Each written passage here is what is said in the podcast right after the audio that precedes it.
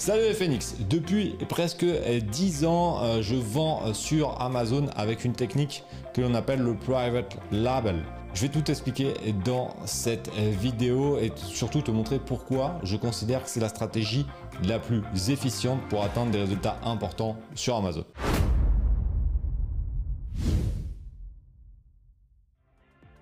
Allez, avant de t'expliquer cela, on revient rapidement sur mon parcours. Même si tu es abonné à la chaîne et que tu connais très bien et que tu as peut-être lu mon livre, etc., je te refais un petit résumé pour ceux qui ne me connaissent pas. J'ai commencé donc la vente sur Amazon en 2009 euh, juste après mes études. On a euh, débuté principalement avec la vente sur eBay, mais aussi la vente sur Amazon en parallèle. Et les premiers temps, les 2-3 premières années, on utilisait des stratégies qu'on appelle d'achat-revente, c'est-à-dire qu'on vendait des marques qui étaient déjà existantes, on les achetait à un certain prix, donc un prix euh, grossiste, 10 euh, euros, et on les vendait 20-25 euros directement sur les plateformes. Et la différence, c'était notre marge, etc. Donc on revendait des marques officielles, et ça, on a fait ça jusqu'en 2013. Donc c'est une stratégie qui marche bien. Quand on a des bons partenariats, c'est cool, etc. L'inconvénient de ça, et ça j'en parle dans une autre vidéo où je t'explique les différentes méthodes de vente sur Amazon, l'achat-revente c'est cool, mais il y a euh, une problématique, c'est la concurrence et le fait de ne pas pouvoir bah, faire le marketing que l'on veut, parce que c'est pas notre marque et donc la fiche produit, on peut pas vraiment la travailler comme on le souhaite, même si encore à la rigueur ça on peut le faire. Mais l'inconvénient c'est qu'on va pas forcément mettre des budgets énormes pour faire des fiches produits ultra détaillées, sachant que si on n'a pas d'exclusivité, demain un concurrent va pouvoir venir sur notre fiche et profiter de tout notre travail. Et c'est ça que moi qui m'a vite gavé. Mais pendant trois ans, on a fait des résultats qui étaient vraiment intéressants, etc. Et après, il y a eu l'arrivée, parce que nous on était en téléphonie, il y a eu l'arrivée de Free Mobile. Et donc Free Mobile, qu'est-ce qui s'est passé? C'est que ça a complètement bouleversé mon business euh, de euh, téléphonie, puisque nous on vendait des marques comme euh, BlackBerry, PDR, Melco, Base Case, donc c'était des accessoires assez chers pour des téléphones assez chers. Et quand Free Mobile est arrivé, ça a tout bouleversé, puisque rappelle-toi, avant on avait des forfaits qui étaient très chers, mais téléphones qui valaient rien. Et Free a changé la donne en faisant des forfaits qui coûtent rien, mais par contre des téléphones très chers. Donc on est arrivé avec toute une gamme de téléphones beaucoup moins chers en 2013, des petits euh, dont euh, des petits Samsung, euh, des petits je sais plus, je sais plus exactement, mais tu me mettras en commentaire les petits téléphones qui, ont, qui sont arrivés à ce moment-là. Mais en tout cas, il y a eu plein plein de nouveaux. Il y a eu, euh, euh, il y a eu du petit Arcos, il y a eu du, plein, enfin, plein de petits téléphones comme ça euh, qui, qui sont arrivés. des Wiko d'ailleurs aussi. Et, donc les gens achetaient plus d'accessoires à 40 euros pour des téléphones qui valaient 150 balles. Donc ça a complètement niqué notre business.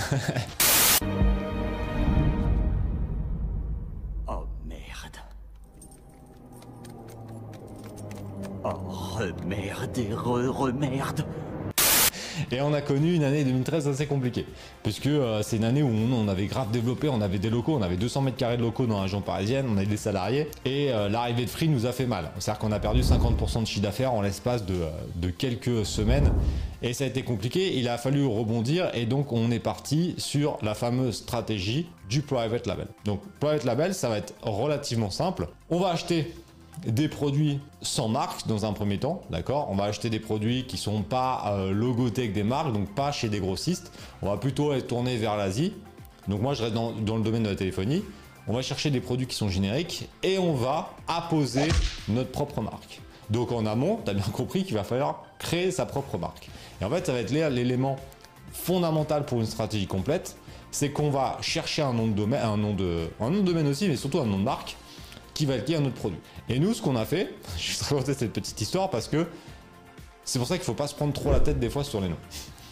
Quand on a commencé à faire ça, on était à une soirée, parce que quand je dis on, j'étais avec un associé, c'était un, de mes meilleurs potes, et donc euh, on était à une soirée entre potes, et on explique qu'on cherche un nom de, un nom de marque. Donc voilà, on en avait deux, trois en stock, on balance comme ça en soirée, et on leur, on leur dit celui-là qu'on préfère. On dit ah celui-là on aime bien. Et tout le monde, tout le monde, on était 15, hein, tout le monde dit votre nom c'est de la merde. Mais vraiment, ils me disent c'est compliqué, dur à prononcer, dur à se retenir, ça veut rien dire, euh, c'est de la merde. Et le nom c'était Lincivus. C'est vrai que L-I-N-C-I-V-I-U-S, ultra dur.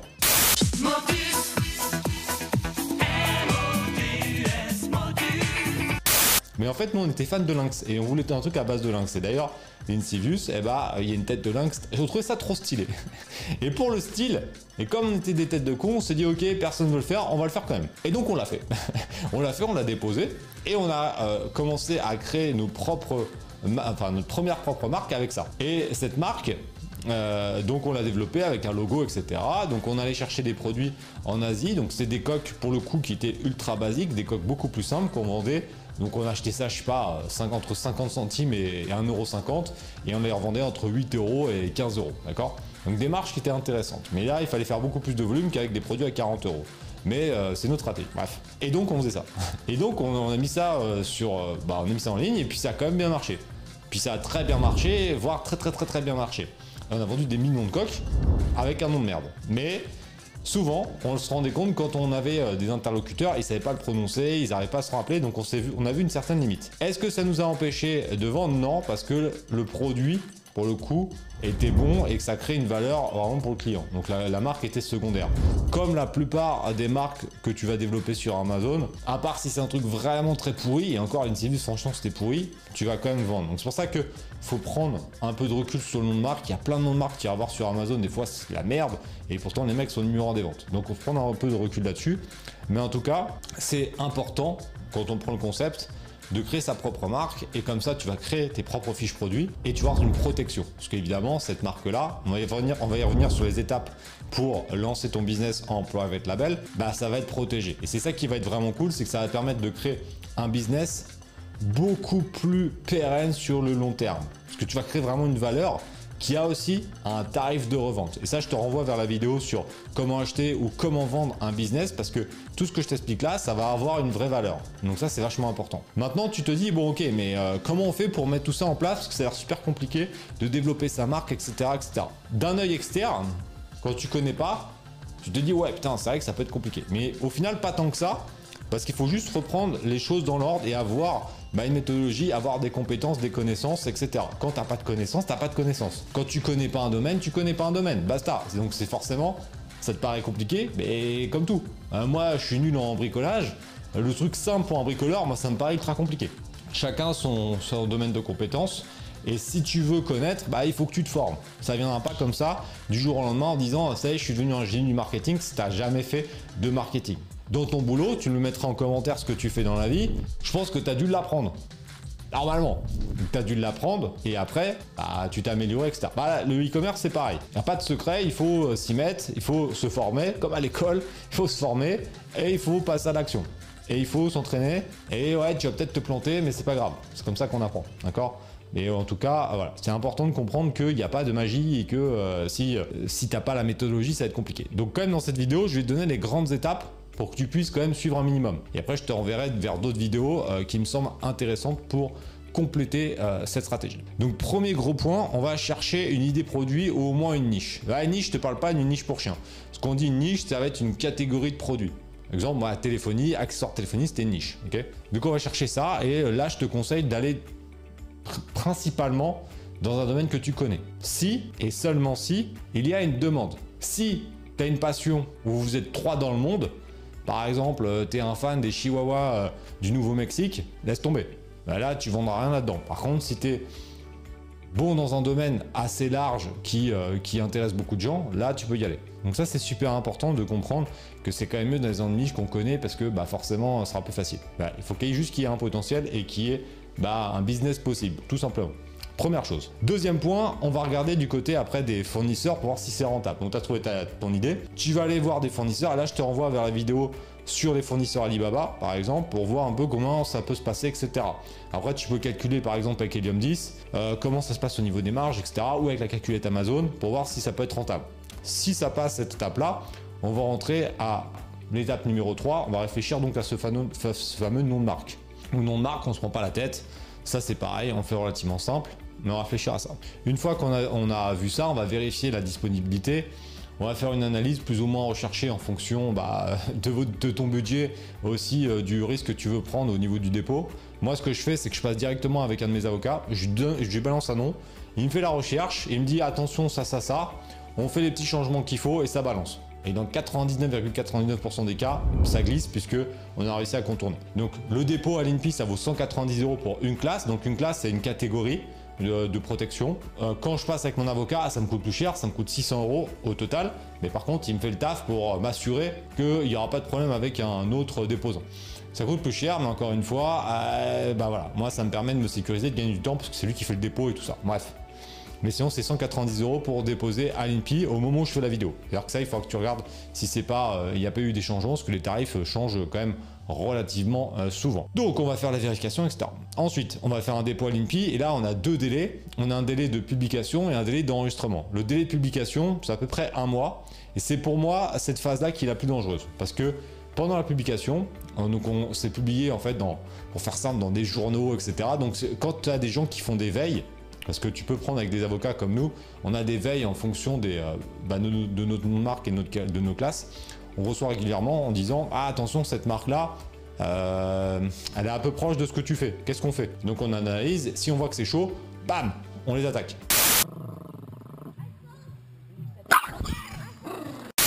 On leur dit à dégager. Si c'est pas euh, très dangereux, on laisse couler. Petit exemple, je suis mon patron qui est une marque que j'ai déposée. Il y a un an, je reçois une alerte en me disant quelqu'un a déposé je suis mon patron, mais dans une autre classe. Je ferai le bâtard. Là, je me suis dit putain, c'est un pimpin qui comme mon con, je vais le découper.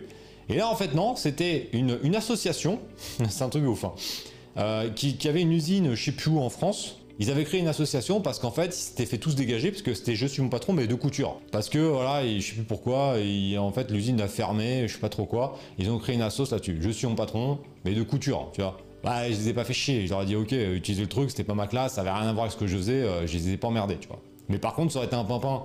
Euh, toi, toi derrière là, qui m'aurait dit on dépose ça, bon bah là, toi tu fais découper direct, tu fais bloquer, terminé, donc tu perds 200 balles. Donc, euh, donc voilà, il faut faire attention de ne pas déposer tout et n'importe quoi. Il y a des règles au niveau des marques, y a l'antériorité, il y a quand même plein de choses. Donc faites pas les cons. Allez pas déposer des marques euh, style Samsung parce que vous avez vu qu'une classe n'était pas disponible ou disponible. Ça, c'est la source emmerde. Faites simple, ça, c'est un conseil à vous donner, cherchez pas les emmerdes. Là, il y a suffisamment d'emmerdes dans la vie pour pas aller les chercher, d'accord? Donc, au niveau des marques, faites bien gaffe à ça, de pas vouloir jouer au con, parce qu'en général, il y a, enfin, tu te fais niquer dans 99,99% des cas, donc faire attention à ça. Une fois qu'on a fait ça, donc le délai de publication, un mois. Après, il y a un délai d'enregistrement avant que ça soit définitif, qui varie entre 4 et 6 mois. L'avantage sur Amazon, c'est que depuis 2020 à peu près, ils prennent en compte la publication, voire même au niveau du dépôt direct. Donc on gagne du temps euh, au niveau euh, bah, de la mise en place d'Amazon. Avant, il fallait attendre l'enregistrement, ça c'était relou. Donc maintenant, on peut quand même gagner du temps. Une fois qu'on a fait ça, donc là, il y a un petit délai, tu vois. Là, je te... ça, c'est la, stratégie ultra sécure. Après, il y a d'autres stratégies dans la vidéo où je t'explique comment on peut vendre de manière différente sur Amazon pour passer ça, pour tester le produit pendant que euh, tout ça, ça se passe. Mais là, je t'explique dans les règles de l'art. Une fois qu'on a fait ça, qu'on a au moins eu la publication, tout est bien passé, d'expérience. Ah, ça, c'est pas une règle immuable, mais d'expérience. Quand sur l'INPI, tu as passé le mois, donc elle arrive en publication, j'ai jamais eu, que ce soit moi ou les membres, un cas de problème après. Je dis pas que ça ne peut pas arriver, je dis juste que moi je l'ai pas vu. Donc en général, le mois de publication, c'est le plus compliqué. C'est le plus dangereux, c'est là où ça se déclenche. En général, s'il y a des gens qui ont mis des alertes, c'est sur le premier mois. Après, euh, non, ça passe. Encore une fois, je répète ce que j'ai dit, c'est pas parce que ça ne m'est pas arrivé, que c'est pas arrivé à plus des 5000 membres qu'on a formés, que ça ne peut pas arriver. Je dis juste que moi je l'ai jamais vu. C'est deux choses différentes. Donc une fois qu'on a fait tout ça, on va aller pouvoir négocier avec le fournisseur pour pouvoir faire ses propres packaging ou mettre ses logos sur ses produits. Et c'est là on va commencer à vraiment rentrer sur une stratégie de marque puisque bah, les produits, en respectant toutes les informations sur les emballages, etc., parce qu'il y a des règles aussi, on fait pas n'importe quoi sur les emballages, surtout en fonction des produits que tu vends, bah là on va rentrer sur une propre stratégie marque. Là tu vas passer ta commande euh, chez ton fournisseur, etc., etc. Même s'il y a plein de petites astuces, mais ça, bah, il faut que tu sois dans la Team Phoenix pour pouvoir éviter tout cela. Et après on va vendre nos produits sur nos propres fiches produits, etc. Donc il y a quand même pas mal d'avantages et quelques inconvénients euh, que je vais t'expliquer également dans la vidéo. Donc les avantages. Clairement, c'est que bah, tu crées un business qui a une véritable valeur. Puisque ta marque, en fonction du bénéfice que tu vas faire, ça aura une valeur réelle. Imaginons ton business, il a réalisé 30 000 euros de bénéfices nets à la fin de l'année. C'est un business qui vaut entre 80 et 150 000 euros à peu près à la revente. Donc c'est énorme. Donc ça, tu pourras pas l'avoir avec un produit d'achat-revente parce que, tu peux l'avoir mais avec une valeur beaucoup moindre. Et en générique, ça sera pareil. Donc générique, ça sera sans marque.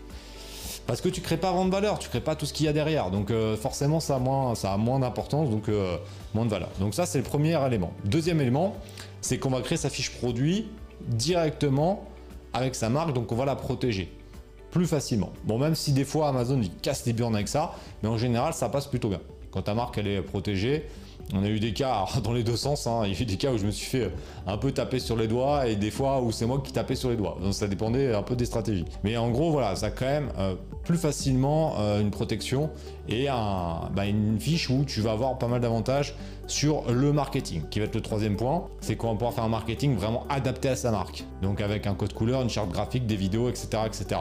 Et ça, ça va être ultra puissant parce que tu vas vraiment te différencier grâce à ça. Et le marketing, c'est 90% de la vente sur Amazon. Hein, faut pas se leurrer. Ensuite, au niveau des marges, bah, on peut être sur des marges qui sont quand même plus importantes puisque de manière globale, et encore une fois, je fais pas une généralité, je fais juste une moyenne, 25-30% de bénéfices nets après avoir déduit les frais Amazon. Ça peut aller à 20, ça peut aller à 40. Nous, dans notre boutique d'exemple du programme Amazon, que je te renvoie également là-haut, on a des produits à plus de 40. Mais les moins bons sont 20 voire 17, voire 15. Après, je prends sur une période parce qu'il y a des mois, on peut être en fonction des lancements, on peut être qu'à 10% de marge et après on va monter à 40. Donc ça fera une moyenne à 25, etc. Bref, 25-30, c'est réaliste et c'est quand même pas mal. Chose que, en général, stratégie de marque, on est quand même sur des marges un peu plus faibles. Et euh, dropshipping, j'en parle même pas. Et, euh, et du générique, en général, c'est pareil, on va être quand même sur des marges un peu plus faibles, quoique il y a des exceptions, et c'est pour ça que des fois c'est intéressant.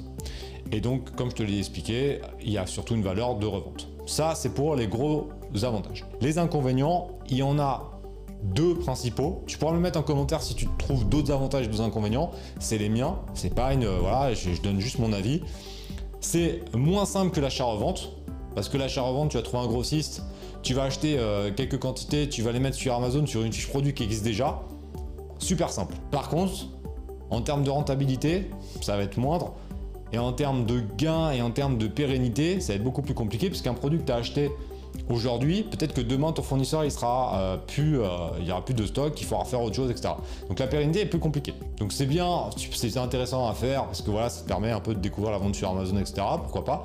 Par contre, sur la pérennité du truc et tout, et même au niveau de l'efficience de ton business, je trouve ça plus chiant.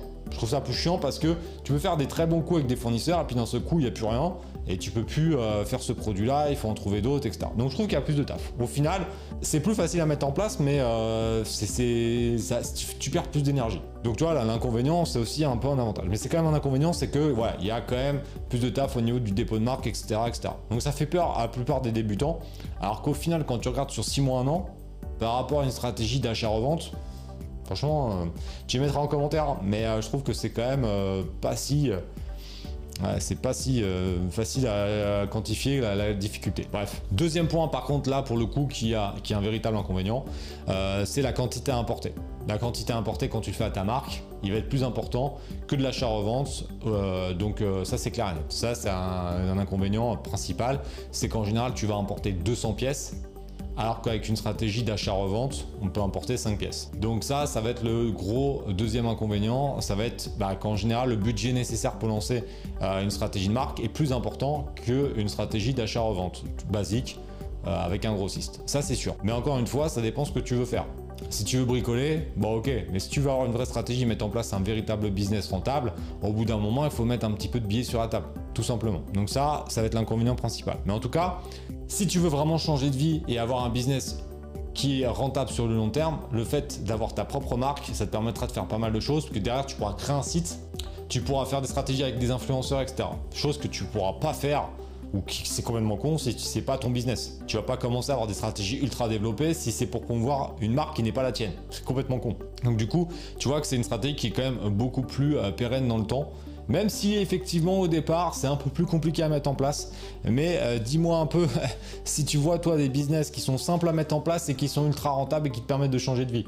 Bah au final il n'y en a pas beaucoup, hein. euh, voire rien, parce que tu peux mettre en place des choses euh, simples, comme avec la stratégie du hérisson, la stratégie euh, de lancer des produits en générique. C'est super intéressant, mais c'est pour tester. C'est pas ça qui va te permettre de changer radicalement de vie. Donc au bout d'un moment, il faut savoir ce qu'on veut. Soit on veut juste bricoler un peu, faire des tests et euh, juste se la raconter en soirée, de dire oh j'ai lancé un business alors qu'en fait tu fais 12 euros de chiffre d'affaires sur l'année. Soit tu préfères rien dire et que tu préfères te former que tu préfères dire ouais ouais on verra dans, un an et dans un an sortir un million d'euros comme euh, Jérôme et Vincent et comme plein d'autres. Ça ça dépend de ton choix. Mais il n'y a pas de il a pas de solution miracle. Et, euh, et c'est pas parce qu'on regarde des vidéos YouTube où les mecs te disent qu'ils sont euh, milliardaires du jour au lendemain, etc., que c'est vrai. Non, ça demande du taf. Et plus la stratégie va demander du travail au début, comme une stratégie de marque, plus les gains sur le moyen long terme vont être importants. Parce que tu mets des barrières à l'entrée, et le fait de faire sa stratégie de marque, je t'introduis comme ça une prochaine vidéo que je, vais, faire sur la chaîne, donc il faut vraiment que tu penses à t'abonner, c'est que ta stratégie de marque sur Amazon, après tu vas pouvoir la dupliquer sur un site internet, avec un nom de domaine sous ta marque. là, tu vas pouvoir sortir un peu de la dépense d'Amazon et créer un véritable écosystème, où on va aller plus loin, mais ça c'est une vidéo que je vais faire très prochainement, donc je t'invite vraiment à, t'abonner et à regarder un peu ce que, ce que ça va donner, parce que là on est sur des stratégies qui sont un peu plus développées pour euh, avoir quelque chose de euh, très très puissant. Donc en tout cas, dis-moi un petit peu en commentaire sur les différentes questions que je t'ai posées. Mais un petit like au passage sur la, sur la vidéo, ça fait toujours plaisir. Et bah surtout, euh, ne loupe pas les prochaines parce que je pense que ça va vraiment t'intéresser. En tout cas, stratégie de marque, pour moi, c'est vraiment la base pour avoir quelque chose de solide dans le e-commerce. On se retrouve bientôt sur la chaîne. Bye